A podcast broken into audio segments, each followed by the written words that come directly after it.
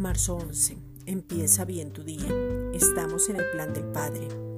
Un plan es un proyecto o una idea para llevar a cabo. Requiere de una acción, pero nunca el Padre va a obligarte a que desarrolles ese plan y aunque no lo hagas, Él va a seguir siendo fiel. Desde un principio el Padre estableció cosas. Por ejemplo, colocó a Adán y Eva en el Edén, les proveyó todas las cosas para vivir bien y les dio el dominio sobre toda la creación y lo que habitaba en ella.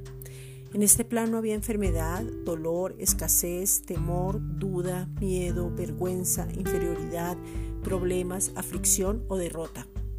Lo único era que Adán podía elegir un árbol en el cual Dios mismo le había dado una instrucción al corazón del que adora, pero no por obligación.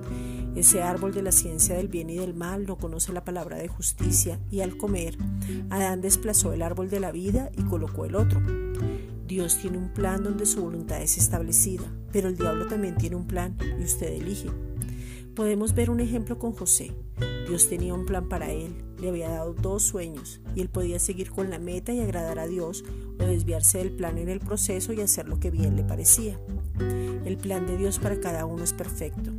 Perfecto es el más alto posible de excelencia en relación a los demás. En el fondo tú sabes porque sabes lo que Dios Padre ha dicho de ti entonces no te desvíes del plan que es perfecto para ti.